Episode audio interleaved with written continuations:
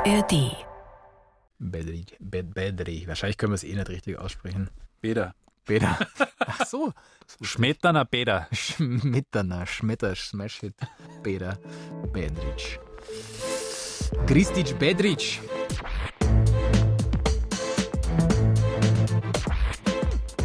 Klassik für Klugscheißer.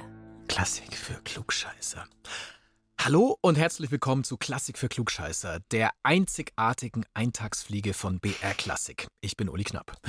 Ja, sie sind wieder da. Uli und Lauri sind back. Ratatatatat, um Fettoni zu zitieren. Einen Rapper aus München, den ich sehr schätze. Ach, wir freuen uns wieder da zu sein. Grüß Gott zur neuen Staffel von Klassik für Klugscheißer. Ihr habt uns gefehlt. Und wie? Absolut. Aber wir haben die Pause genutzt, um uns inspirieren zu lassen für neue Themen und neue Folgen. Auch in dieser Pause, die ja dann doch ein paar Monate gedauert hat, haben wir wieder eine Menge Nachrichten von euch bekommen.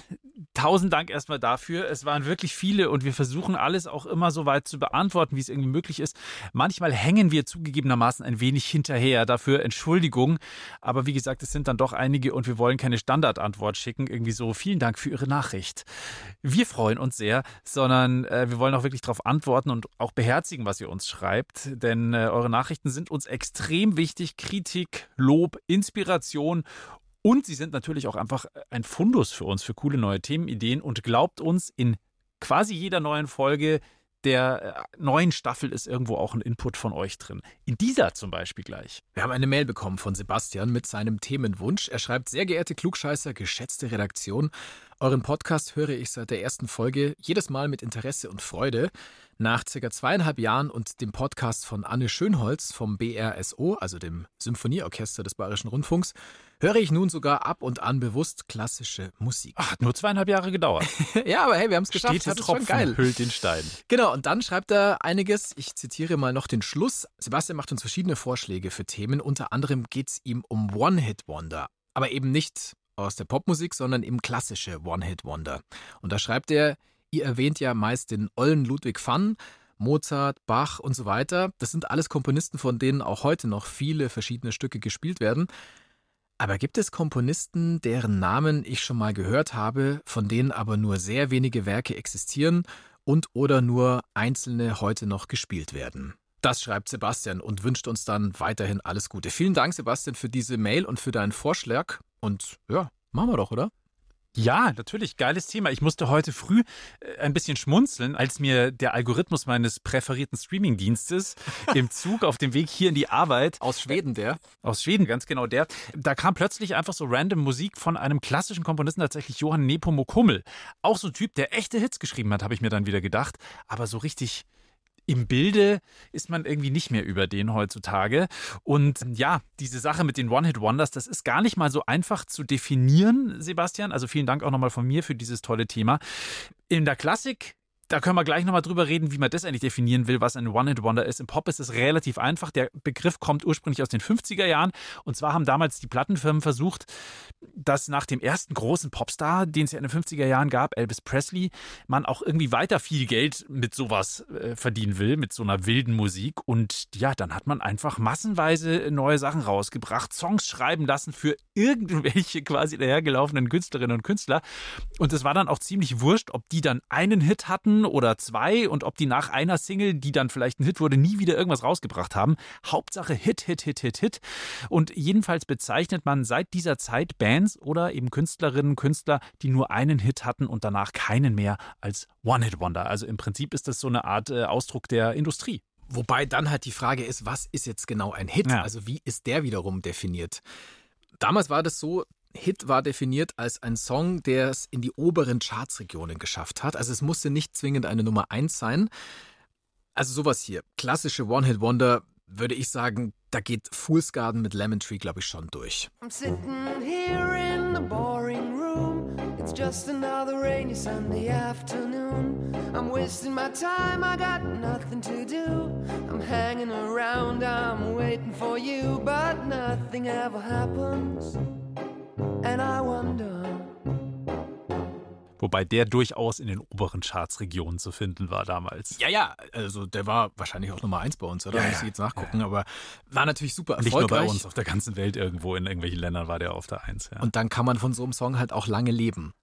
Darüber haben wir auch schon mal gesprochen. Also, das war der Hit von Fool's Garden. Danach gab es von dieser Band aus Pforzheim keinen ähnlich erfolgreichen Hit mehr.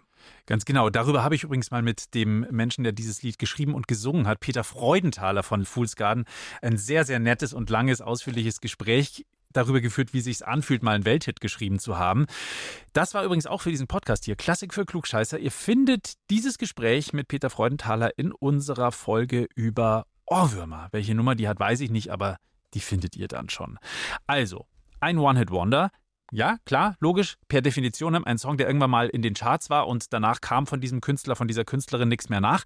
Aber es muss nicht unbedingt ein Chartshit sein. Man kann zum Beispiel auch einfach einen sehr populären Indie-Song als One-Hit-Wonder bezeichnen, zu dem auf der ganzen Welt die Leute mal irgendwann mitgesungen oder mitgetanzt haben und der dann vielleicht trotzdem nicht Nummer eins war in den USA oder so, aber halt doch für eine gewisse Gruppe Menschen sehr wichtig.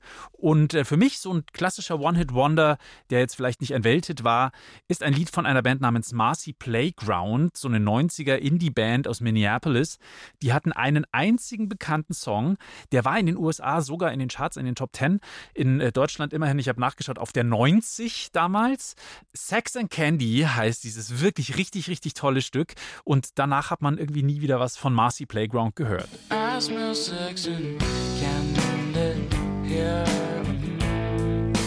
Who's that lounging in my chair? Who's that casting devious stares in my direction?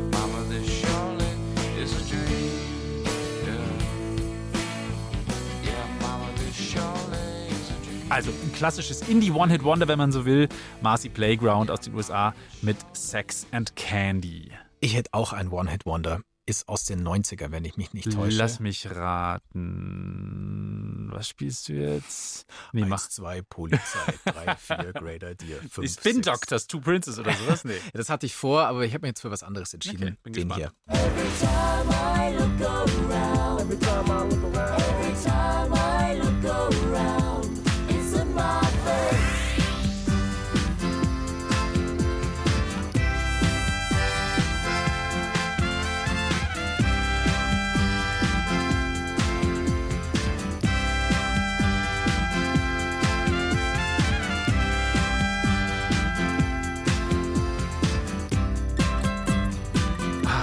Geiler Song. Ist es. Geiler Song. ich Geiler Song. damals. Hobbizarre. Hobbizarre. Oh, wie hieß? OMC. OMC, ja, aus Australien. Nee, Neuseeländer waren Ah, das. Entschuldigung. Das weiß ich sicher. Richtig, stimmt. Und in Australien war es dann ein Riesenhit und dann auf der ganzen Welt. Aber ja, es sind Neuseeländer. Darf man nicht durcheinander bringen. Also, jetzt habt ihr so ein paar Pop-One-Hit-Wonders gehört. Für die Klassik ist es, wie gesagt, nicht so ganz einfach, das zu definieren. Ja, was ist ein One-Hit-Wonder, wenn es zum Beispiel wie damals natürlich keine Charts im engeren Sinne gab. Aber wir haben es mal für uns so definiert. Für uns sind das Kompositionen von Musikerinnen und Musikern, die ein wirklich bekanntes Stück haben, das man häufig vielleicht nur vom Hören her kennt, aber nicht unbedingt zum Beispiel unter dem Namen des Stückes oder vielleicht auch des Komponisten.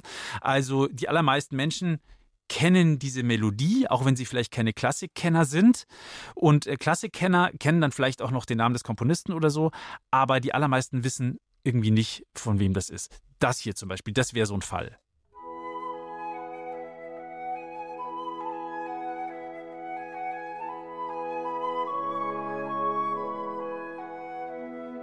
Na, habt ihr es erkannt? Es ist nicht nur das Lied aus so ungefähr jedem zweiten Werbespot der 90er Jahre, sondern in Wahrheit auch einfach die Morgenstimmung aus der Per Gynt Suite von Edvard Grieg, ein norwegischer Komponist. Für Kenner hat Grieg natürlich auch noch andere Smash-Hits geschrieben, zum Beispiel in der Halle des Bierkönigs, aber die allermeisten kennen halt nur das hier. Großer Hit auf Mallorca. Jedes Jahr aufs Neue. Eigentlich so von April bis Oktober. In der Halle des Bergkönigs meine ich übrigens. äh, aber die allermeisten kennen eben halt nur die Morgenstimmung aus Film, Funk und Fernsehen. Aus dem Rundfunk.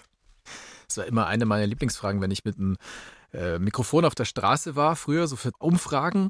Und dann habe ich Leute irgendwas gefragt. Keine Ahnung, was halten sie von Bierwerbung? Und dann haben die mir irgendwas erzählt, ja, finde ich toll. Und dann kommt immer die Frage, ist das jetzt Fernsehen oder Radio? Ja, das ist das Allergeilste. und du hast einfach nur ein Mikro in der Ja. Hand. Dann hat ein Freund, ein Kollege von mir einfach nur gesagt, das ist Rundfunk. Ah, Rundfunk, ja, okay. Und dann war es auch in Ordnung. Also das kenne ich tatsächlich auch. Als Hospitant hat man das früher sehr oft machen Genau. müssen, so mit Mikro losziehen und dann Leute am Bahnhof interviewen Ja, oder so genau. irgendwas fragen, wie finden sie den Sommer? Ja, ja. Und toll, dann, nee, danke, ich möchte nicht ins Fernsehen. Ja, zu spät. ja, gut, aber das ist halt, nun ja. Hat, Wir sich, ein bisschen, schweifen- hat sich ein bisschen verändert in den letzten Jahren, glaube ich. Medienkompetenz ist anders. Wir schweifen ab. Wir haben die absoluten Banger der klassischen Musik diesmal dabei. Wir hauen uns jetzt dann in den kommenden Minuten die Songs ping-pong-artig um die Ohren, wie beim Rundlauf. Und ich glaube, da wird der ein oder andere Ohrwurm sich bei euch in euren Gehörgang einpflanzen. Aber auch dafür haben wir eine Lösung. Hört einfach unsere Ohrwurm-Folge von Klassik für Klugscheiße in der ARD-Audiothek. Und da sind dann auch Tipps drin, wie ihr diesen Ohrwurm wieder rausbekommt aus euren Öhrchen. Und ich kann sagen, ein Tipp ist auf jeden Fall, den Song einfach durchzusingen oder durchzusummen. Vom Anfang bis zum Schluss. Nicht nur den Refrain, sondern das Ding ganz komplett durch Ohrwurmen. Dann ist euch dieser Ohrwurm wieder draußen aus den Ohren. Oder andere Hilfe ist, glaube ich, Kaugummi kauen. Genau, Kaugummi kauen soll helfen, Ohrwürmer wie das eben bereits erwähnte Lemon Tree wieder loszuwerden. I'm sitting here. in- Nein, okay. Wir fangen an mit einem wirklichen Smash-Hit, den, glaube ich, alle Menschen kennen. Ich sag nur, wer kann, der kann.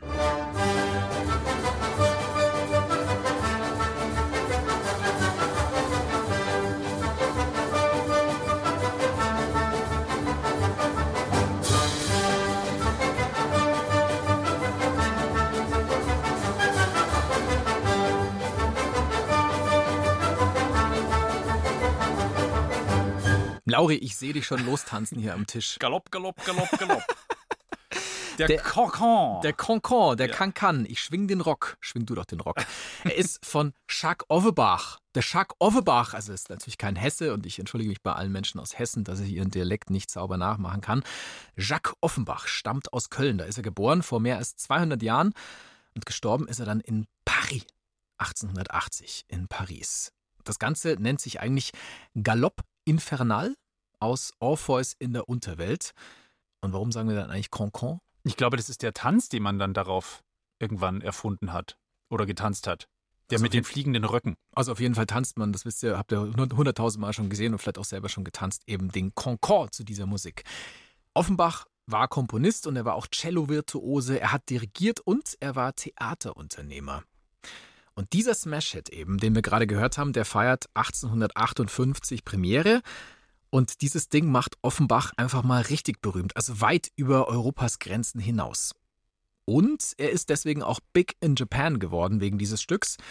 Denn in Japan avanciert das Stück ab den 1950er Jahren, also ungefähr 100 Jahre später, zu einem popkulturellen Hit. Man könnte auch sagen Pop-Hit, aber es ist ja ein klassisches Stück. Das Ding wird da zum Beispiel bei Sportereignissen recht oft gespielt oder auch in Animes eingesetzt, also im Zeichentrick. Und eins noch, heute kommt das Ding auch in TikTok-Songs vor, also in Meme-Songs auf TikTok. Ja, TikTok, das spült immer die alten Sachen wieder nach oben. Auf TikTok kann man das nächste Stück, das ich jetzt dabei habe, ja, wir bleiben ja im Ping-Pong-Modus, äh, da kann man das nächste Stück auch ständig hören.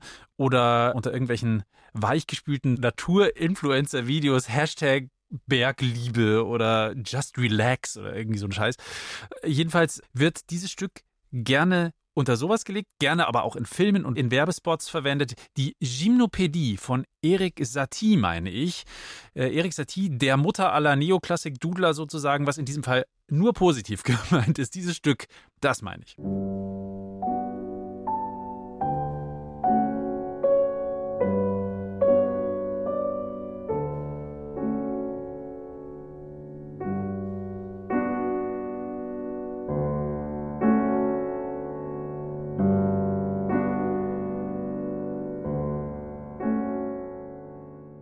Wahnsinnig dicht komponiert, glaube ich, sagte man nicht in diesem Fall. Erik Satie haben wir da gerade gehört mit der Gymnopädie Nummer 1. Erik Satie, ein französischer Komponist der Jahrhundertwende. Das hier ist ein absoluter Smash-Hit. Den äh, könnt ihr zwischen The Queen's Gambit bis hin zu den Royal Tenenbaums oft in Serien und Filmen natürlich hören.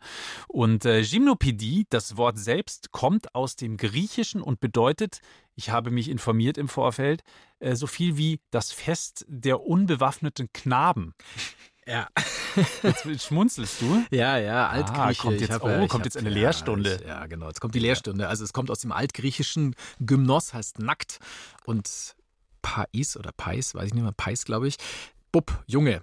Also man hat früher ja nackig Sport gemacht in Griechenland Ah. und zwar ausschließlich die Männer. Und dann kommen wir langsam dran, warum das so ist. Das war gerade eine kleine Einführung ins Altgriechische. Grüße gern raus an meinen Lehrer Herr Vogt, 9. bis 11. Klasse inklusive Grekum. Es hat funktioniert. Danke, Herr Vogt. Danke, Richie. Mittlerweile sind wir per Du. Wir treffen uns ab und zu beim Fußball. Ist Ach, wirklich? Ja, ja, ist ganz geil. Auf einer Auswärtsfahrt. Ich war mal bei einem Auswärtsspiel in der Bundesliga vom FC Augsburg, meinem Verein in Paderborn. Und dann sind wir mit dem Bus zum Stadion gefahren und dann ist halt da einfach mein alter Altgriechischlehrer mit, mit dem Bus drin.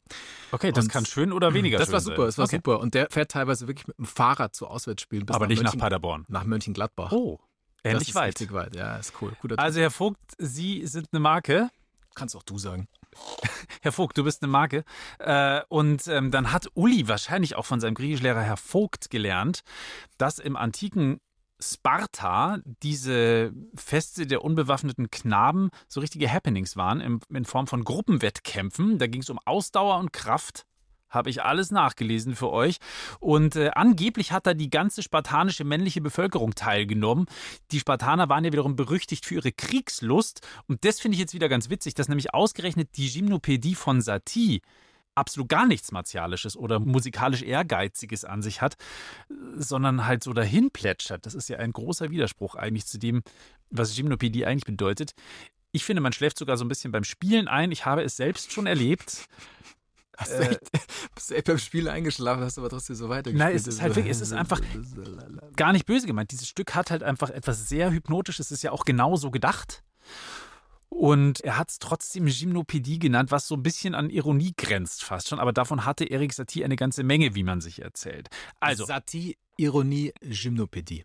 Also zusammengefasst, das Stück trägt einen martialischen Titel, klingt aber total nach Melancholie, Trennungsschmerz, eine leicht ironische Kombination.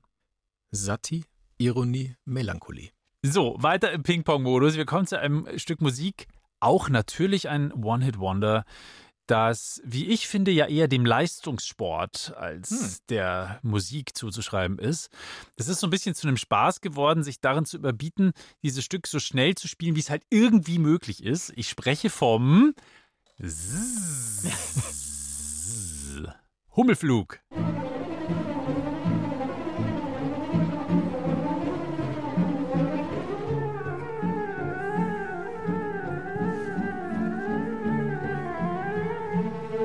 Je schneller man spielt, desto mehr wird aus der Hummel dann ein Moskito.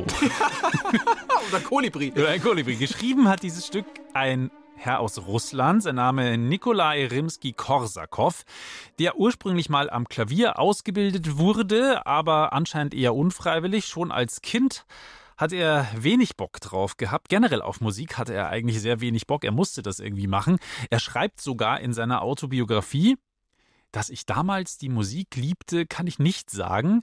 Ich ließ sie über mich ergehen und lernte und übte regelmäßig. Ein bisschen wie du, Uli. Ja, ja. Siehst du, wer hätte aus dir bocklosen Pianisten auch noch ein Star-Komponist werden können? Bockloser Pianist ist aber wirklich ein schöner Begriff. Aber ja, du hast recht, ich war ein bockloser Pianist. Ähm, Ich habe früher Klavier gespielt, ich habe es auch schon ein paar Mal erzählt und dann wieder bleiben lassen, so nach ungefähr zehn Jahren. Ja, ist ja auch schon Ja. zeugt von einem gewissen Durchhaltevermögen. Ja, von, glaube ich, 6 bis 16 oder 7 bis 16 habe ich gespielt. Meine Eltern haben auch wirklich alles probiert, um mich zu locken. Also die haben zum Beispiel gesagt, wer Klavier spielen kann, der hat Erfolg bei den Frauen. Das hat mit mich halt sieben auch nicht so wahnsinnig spannend. Ja, ist richtig. Mit 8 und mit 9 und mit 10 auch nicht. Und auch mit 11 und mit 12 und mit 13 und mit 14 hat mich das auch noch nicht so gejuckt. Ja, und dann irgendwann, dann war es halt auch irgendwann zu spät. Ich entschuldige mich im Nachhinein für viele enttäuschende Klavierstunden bei meiner Lehrerin Frau Erb. Die hat es klaglos ertragen, dass ich mal wieder die ganze Woche nicht geübt habe, bis auf eine halbe Stunde vor der Stunde. Da habe ich dann angefangen und wenn es ganz dumm lief, sagen wir, die Stunde war um 15 Uhr und sie war drei Minuten früher da, da hat sie mich wahrscheinlich noch gehört, weil sie kam zu uns ins Haus und ist wahrscheinlich dahinter gelaufen, die Reihe entlang und dann hört sie, wie der Dödel da noch klimpert und denkt sich, oh mein Gott. Ja, also mit einer halben Stunde Üben pro Woche hätte es für den Hummelflug auf jeden Fall nicht gereicht. So viel ist sicher. Der Hummelflug jedenfalls ist wirklich ein One-Hit-Wonder, das kann man mit Fug und Recht behaupten. Allein die Oper, aus der der eigentlich kommt, das ist ja kein Standalone sozusagen, sondern ist Teil einer größeren Oper. Diese Oper kennt aber auch keine Sau. Sie heißt Das Märchen vom Zaren Saltan. Oh. Das ist eine, ich habe das vorher noch nie gehört, ehrlich gesagt. Das ist eine Märchenoper und der USP dieser Oper ist, dass das Orchester da ordentlich was zu vielen hat. Das ist sehr virtuos gesetzt, das Ganze. Und vor allem natürlich der Hummelflug, der ja auch in zigtausenden Filmen und Werbung Werbung und sonst wo zu hören war und ja eigentlich auch immer noch ist. Und natürlich ruft dieses Stück auch immer wieder die musikalischen Angeber auf diesen Plan. Es gibt wirklich eine Weltrekordjagd, wie schnell man dieses Stück auf Instrumenten spielen kann. 2013 zum Beispiel hat ein gewisser Jörg Wachsmuth den Rekord für den schnellsten Hummelflug auf einer Tuba gebrochen. In sage und schreibe 53,8 Sekunden. Das sagt euch jetzt vielleicht nicht so viel, aber wir hören mal kurz rein. Der Mann, der kann schon relativ schnell mit diesem sehr klobigen Instrument umgehen.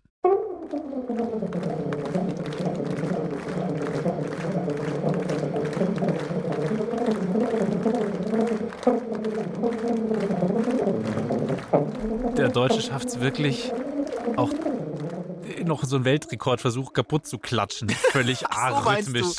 Da habe ich jetzt gar nicht drauf geachtet, aber stimmt, ja. Also es ist katastrophal. Auf jeden Fall, der Mann spielt unglaublich schnell, also so schnell, dass man die Melodie im Prinzip fast nicht mehr nachvollziehen kann. Und äh, damit hat er einen Weltrekord aufgestellt und die Menschen klatschen. ja, aber du bist halt dass er da nicht rauskommt, ist eigentlich die größte Leistung. Gar nicht, dass er so schnell spielen kann, sondern dass er da nicht rauskommt. Der von diesem Trance. arrhythmischen Rumgeklatsche. Kolibri am der Tuba. Unfassbar schnell. Ob er danach ins Sauerstoffzelt gemusst hat, ist nicht überliefert weil das halt wirklich absurd schnell ist und das noch auf einer Tuba. Da war er sogar schneller als zwei Star-Geiger. Der vorherige Rekordhalter war ein Geiger namens Ben Lee, der hat 64,24 Sekunden gebraucht für den Hummelflug. Und davor war es niemand Geringeres als Goldlöckchen David Garrett. Oh. Ja, der hat den Hummelflug auch mal irgendwann sehr schnell gespielt, aber ein bisschen langsamer als Herr Lee auf seiner Geige und vor allem langsamer als Herr Wachsmuth auf seiner Tuba. Ich glaube, wir müssen dazu sagen, wie lang der Hummelflug sonst dauert um da irgendwie eine Referenz zu haben. Ja. Also er dauert, wenn ich mich nicht täusche, ungefähr eine Minute 25 oder so oder eine Minute 36. Also so um die 1,30 rum. Ungefähr eineinhalb Minuten. Es kommt halt immer darauf an, wie schnell man das Ding spielt. Also genau. Und jetzt hat manchmal dauert er auch nur 53 Sekunden. Genau, das ist eben der Weltrekord und eine Minute oder 62 Sekunden oder 64 Sekunden ist ja auch ultra schnell. Also ihr merkt schon, das ist einfach naja. Genau. Aber mit Musik hat das natürlich nichts mehr zu tun, sondern damit, wie schnell man seine Finger bewegen kann und seine Zungenspitzen. Übrigens ist der Hummelflug auch bei Gitarristen zum Angeben beliebt. Die äh, Metal-Gitarristin The Great Cat, die hat 1990 schon ein Album rausgebracht, das auf den schönen Titel hört Beethoven on Speed. Okay. Und auch da hat sie den Hummelflug draufgepackt.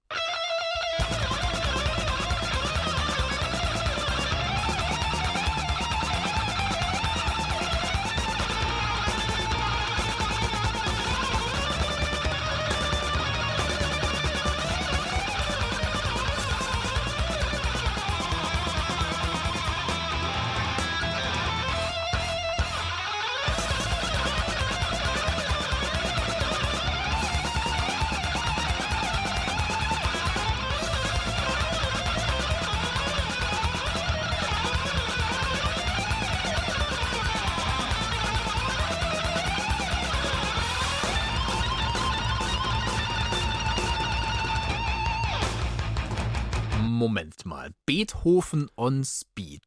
Hummelflug. Ja. Wie jetzt? Ja. ja, also die hat da irgendwie auch Chopin und Paganini und so drauf. Und wahrscheinlich klang Rimsky-Korsakow on Speed dann einfach nicht so richtig geil. Und dann hat sich halt Beethoven on Speed genannt, obwohl nicht nur Beethoven-Sachen drauf sind, sondern zum Beispiel ja auch der Hummelflug von Rimsky-Korsakow. Ich mach mal weiter.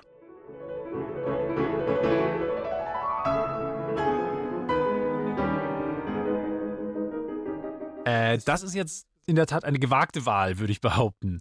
Die Mondscheinsonate, okay, sie ist ein Hit, da brauchen wir nicht drüber streiten, aber ja, Ludwig van Beethoven ist jetzt nicht unbedingt ein One-Hit-Wonder-Komponist. Der ist eigentlich quasi ein Nur-Hit-Wonder, wenn man so will. Das ist Interpretationssache. Würde ich sagen. Aber wir einigen uns schon darauf, dass die Mondscheinsonate keine Eintagsfliege ist. Darauf einigen wir uns. Okay, danke. Ja, nee, aber es geht mir darum, äh, euch auf was anderes hinzuweisen, nämlich auf einen Podcast, der in der Tat Interpretationssache heißt. Den wollen wir hier empfehlen. Den machen unsere Kolleginnen und Kollegen vom Saarländischen Rundfunk, SR. Und wie der Name schon sagt, geht es in diesem Podcast um verschiedene Interpretationen von ein und demselben Stück. In der ersten Folge geht es um die Mondscheinsonate von Beethoven. Und für alle, die es etwas weniger klassisch mögen, gibt es auch einen Popsong, nämlich Killing Me Softly. Die berühmteste Version ist wahrscheinlich die von The Fugees. One den- time, one time. Genau, Richtig, aus ja, den die da. 90ern. Aber es ist natürlich nicht die Originalversion. Die haben das damals ja auch nur gecovert. Ja, und um solche Sachen geht es eben in diesem Podcast. Und wenn ihr da so ein bisschen tiefer eintauchen wollt und eure Ohren trainieren wollt, dann könnt ihr euch diesen Podcast anhören. Es gibt bislang sechs Folgen. Die sind online. Und sehr hörenswert, möchte ich hinzufügen. Ihr findet Interpretationssache zum Beispiel in der ARD Audiothek. So, nach dieser charmanten und ganz subtil eingewobenen Werbeveranstaltung würde ich gerne nochmal zurück zu unserem Thema kommen, wenn du gestattest. Ja, bitte. Und zwar habe ich in unserem Füllhorn der One-Hit-Wonders der klassischen Musik ein Stück mitgebracht, das wahrscheinlich die allermeisten von uns irgendwann mal in der Schule hatten. Und zwar, äh, die Rede ist von der Moldau von Bedrich Smetana. Ihr weißt Bescheid.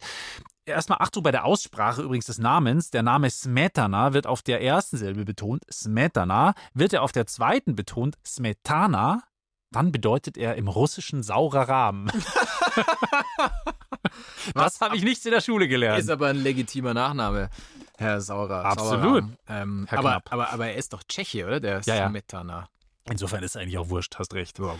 Hier gehen jedenfalls besondere Grüße raus an unsere Lehrerinnen und Lehrer, die unseren Podcast gerne hören, wie wir aus vielen Nachrichten Also äh, nicht herauslesen. unsere Lehrer, als wir noch in der Schule waren, sondern Hörer Ja. und Hörerinnenlehrer. Richtig, genau. Also Genau. viele Musiklehrerinnen und Musiklehrer vor allem hören diesen Podcast, was uns wahnsinnig freut und äh, verwenden uns hin und wieder sogar mal als Lehrmaterial, wie wir erfahren durften. Und Und ich fühle mich so benutzt. Aber schön. Ja, im positiven Sinne. Ich finde es auch toll, plötzlich in irgendwelchen Schulklassen zu laufen. Als gutes Beispiel. Insofern macht das bitte weiter. Spielt den Kindern und Jugendlichen das vor. Sehr gerne. Und äh, keine Sorge jetzt an euch Lehrerinnen und Lehrer da draußen. Die nächsten circa zwei Minuten, die könnt ihr ruhig in der Klasse abspielen und so ein bisschen entspannen. Wir bleiben anständig, versprochen. Es geht jetzt um die Moldau von Bedrich Smetana, die ja schon lange ein Hit ist. Vielleicht ist auch deswegen ein Einschlagkrater auf der südlichen Hemisphäre des Merkur nach Smetana benannt. Stimmt wirklich? What? Ja, ist einfach so ein Hit. Und ähm, Im wahrsten Sinne, so ein Hit. So ein Schlag. So ein Einschlag. Und schon immer hatten, hatten die Leute den Eindruck, dass in der Moldau bekannte Melodien stecken.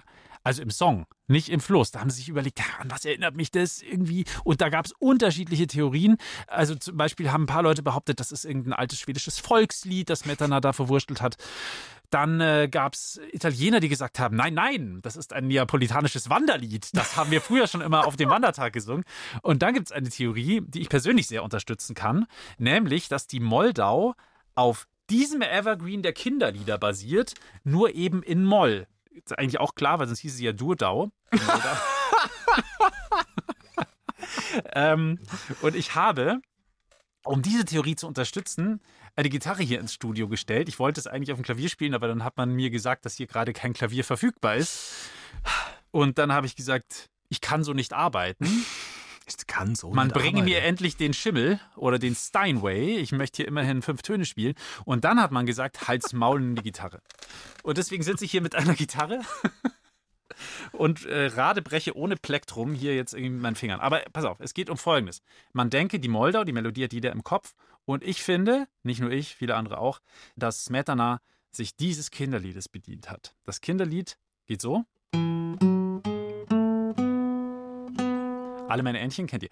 In Dur. Jetzt spielen wir alle meine Entchen mal in Moll. Kommen wir der Sache Oh, schon näher. ja. Spielen wir nochmal alle meine Entchen in Dur, aber verändern den Rhythmus leicht.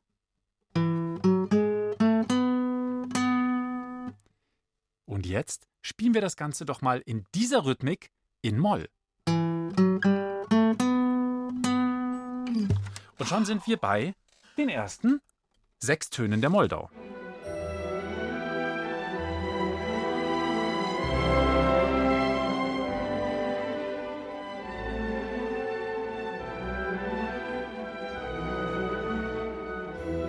Okay, das war jetzt wirklich Augen und ohrenöffnend ja, vor allem, die muss ich Moldau. sagen. In Moll. Äh, wow, wow. Also alle meine Entchen, das ist echt eine interessante Geschichte. Und ich finde auch die Durdau sehr lustig, muss ich sagen.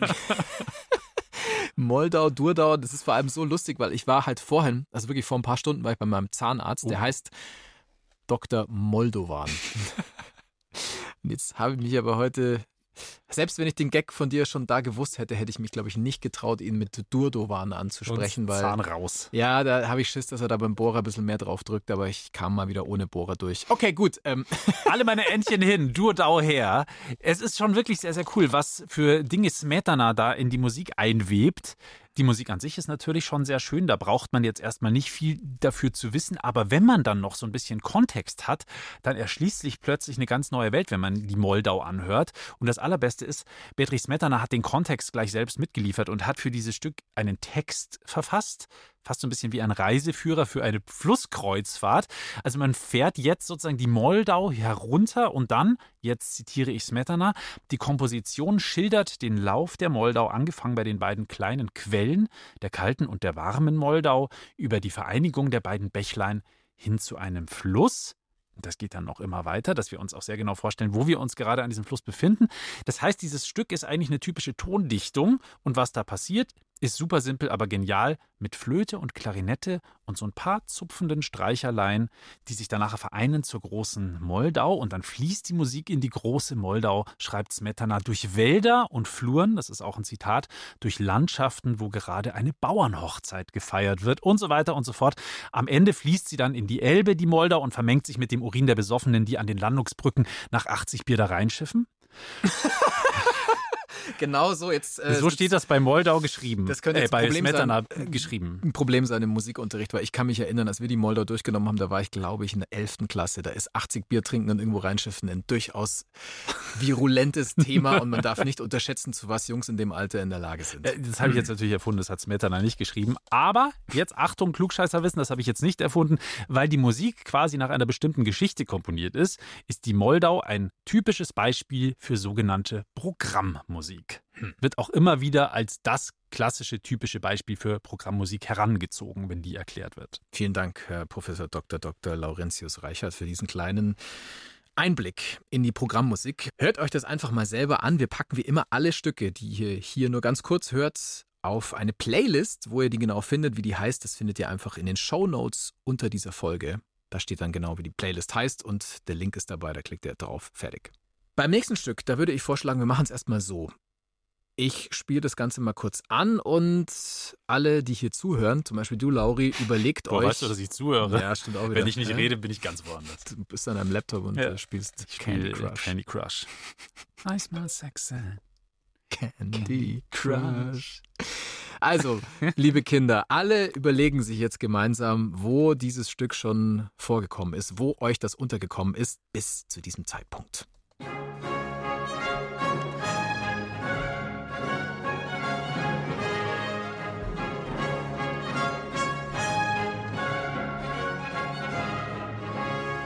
Tja, als Kind gab es noch so etwas, also als ich ein kleines Kind war, gab es noch sowas wie, ich glaube, Eurovisionsübertragungen hieß Mhm. das, die dann in Deutschland, wir begrüßen unsere Gäste in Deutschland, Österreich und der Schweiz. Aus und der Stadthalle Offenbach. Genau, und da zum Beispiel bei Wetten das oder Nichts so. Und da Offenbach. kam dann gar nichts gegen Offenbach. Jacques Offenbach hat auch Jacques fantastische Offenbach. Musik gemacht, haben wir gerade schon Ja, gehört. Jacques Offenbach.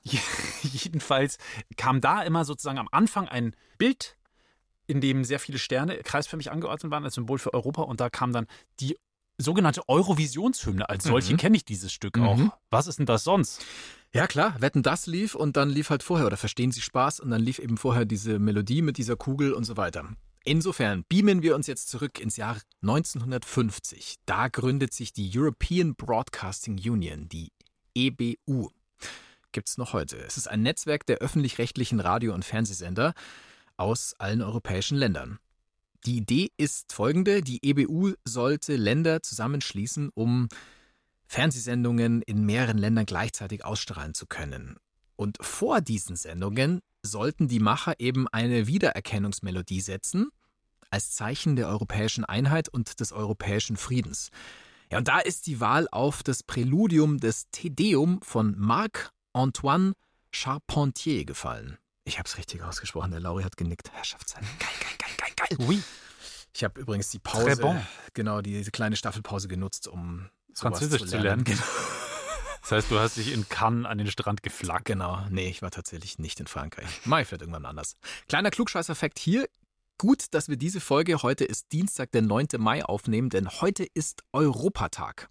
Aha. ich vorhin am Bahnhof Glückwunsch. gesehen. Ja, das lief da durch unten unter der Zeile, dass mein Zug nach Augsburg ausfällt. War tatsächlich so. Ich durfte dann aber in ICE reinhüpfen. Aber Stand- trösten Sie sich, heute ist Europatag. Genau, heute ist Europatag. Geil. Mega. Dann darf ich mit dem ICE fahren und muss keinen Aufpreis zahlen. So, zurück zum Tedeum. Seit ungefähr 70 Jahren ertönt und fanfart oder fanfährt das Tedeum als Eurovisionsfanfare immer dann, wenn mindestens drei europäische Länder gleichzeitig eine Sendung im Fernsehen live übertragen. Zum Beispiel Zum Beispiel Liechtenstein, der Vatikan und Andorra. Genau, die drei Giganten des europäischen Fernsehens. Wenn die sich wieder gedacht haben, heute machen wir Mutantenstadel live, dann läuft es vorher. Aber zum Beispiel beim Eurovision Song Contest, Ja. der ja An diesem Samstag. an diesem Samstag, also für alle, die uns nach diesem Samstag hören, natürlich dann in der Vergangenheit, aber jetzt halt Morgen. so in der Zeit steigt der Eurovision Song Contest und da wird man sie wieder hören, die Eurovisionshymne, die im Mhm. Original ist von Herrn Charpentier. Das Ganze ist auch ein Zeichen des europäischen Friedens und des Zusammenhalts. Allerdings, es ist nicht sicher, ob das wirklich ursprünglich so gedacht war. Es gibt da zwei Theorien, wie dieses Stück entstanden ist. Die einen sagen, das Tedeum ist geschrieben worden nicht als Botschaft für den Frieden, sondern eher als Siegeshymne für den französischen König. Und zwar war das vor vielen, vielen Jahren, 1692. Das ist die eine Theorie. Die andere Theorie ist, dass es von Jesuiten in Auftrag gegeben wurde in Paris. Ja, und für die hatte eben der Komponist damals gearbeitet. Das wäre dann die friedlichere Version, glaube ich. Aber das ist ja oft so, dass man bei Liedern irgendwie denkt, sie stehen für irgendetwas und dann stehen sie eigentlich fürs genaue Gegenteil. Echt- Neulich hatte ich erst wieder den Fall, The Velvet Underground Sunday Morning. Alle glauben, ach, da geht es um einen gemütlichen Sonntagmorgen im Bett mit einem Glas Orangensaft oder so und einem dampfenden Cappuccino. Und in Wahrheit geht es halt einfach um den Entzug, den man nach so einem hart durchgefeierten Wochenende irgendwie am Sonntagmorgen dann bekommt in den frühen Morgenstunden, wenn sich dann die paranoiden Gedanken einschleichen und so. ja, ja, ja, ja. Kannst du den mal kurz ansingen, den Song? Sunday morning und so weiter und so fort. Irgendwas ist dawning. Irgendwas ist Dawning. Sun is dawning oder sowas. Sunlight's dawning? Irgendwie so. Day is dawning. Day is dawning. Sehr schön. Velvet Underground. Zum Schluss habe ich noch einen. Und zwar weit bevor Songs viral gingen durch YouTube, TikTok, Instagram, sind Klassik-Hits einfach mal so viral gegangen. Und zwar durch andere Medien, in dem Fall durch Filme und Werbespots. Das Streichak Das Streichquartett. Ich wusste nicht, dass ich diesen Sprachfehler habe. Danke. Opus Nummer 11 wird in Rom uraufgeführt. Da ist der Komponist Samuel Barber noch recht jung, 26 Jahre alt. Dieses Ding macht Barber zum Star.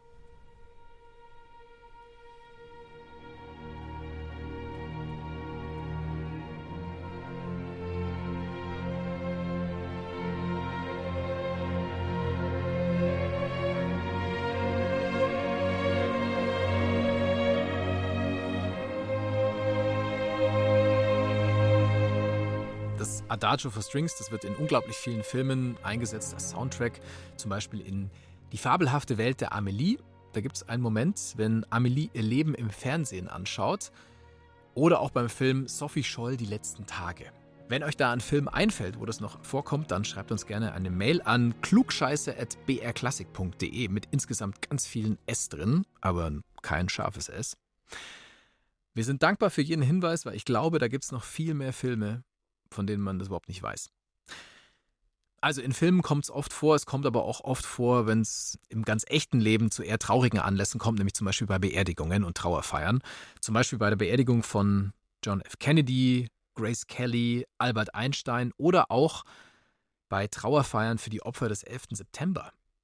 Und zwar damals schon zwei Tage später, am 13. September um 10 Uhr früh, kam das Stück auf unterschiedlichsten europäischen Radiowellen. Und das waren jetzt nicht nur Klassikwellen. Barber hat das alles nicht mehr mitbekommen, aber wie sein Stück so langsam in die Popkultur übergegangen ist, das hat er schon noch mitbekommen. Also ist auch das ein One-Hit-Wonder. Und ein würdiger Schlussakkord. In Moll in diesem Fall. Wir machen Deckel drauf. Auf diese Folge Klassik für Klugscheißer. Unsere Folge, wo wir uns mit One-Hit-Wondern, One-Hit-Wonders, One-Hit-Wonder, Wanderer. der Wanderer, Wanderer. mit äh. One-Hit-Wanderer der klassischen Musik befasst haben. Die erste Folge unserer neuen Staffel. Wir freuen uns auf alles, was da noch so kommen wird und darauf, dass wir endlich wieder auch mit euch ein bisschen mehr in Kontakt sein können. Wir sind ab sofort wieder regelmäßig für euch da mit neuen Themen und neuen Folgen und ihr schreibt uns einfach fleißig weiter und wir schreiben fleißig zurück, so wie wir das bisher gehandhabt haben. Herzlicher Dank geht für diese Folge an unser Team, im Speziellen an Kati Röb und Jan Limpert. Die hatten die Redaktion und die Produktion der Folge hat Lorenz Kersten übernommen. Vielen Dank dafür. Vielen Dank an dich, Uli. Danke dir, Lauri. Und es geht auch schon sehr, sehr bald weiter mit einer neuen Folge. Thema in diesem Fall, sehr, sehr spannend, klassische Musik und Gaming. Zwei Welten, die man vielleicht auf den ersten Blick gar nicht so zusammenkriegt, aber da gibt es eine ganze Menge Spannendes zu erzählen. Und nachdem wir beide auch schon das ein oder andere Computerspiel in unserem Leben gespielt haben, fallen uns vielleicht auch noch ein paar Schwenke ein aus unserer Gamer-Vergangenheit. Ich habe, glaube ich, mit der Playstation vergammelt irgendwie seit Jahren im Keller. Ja, bei mir stehen viele Spielkonsolen bei meinen Eltern noch rum. Könnte ich mal abholen. Dann, dann stehen sie bei dir rum. Dann stehen sie bei mir rum, genau. Dann können sie da Staub ansetzen. Alright, bis in zwei Wochen. Ich bin Uli Knapp. Macht's es gut. Ich bin Lauri Reichert.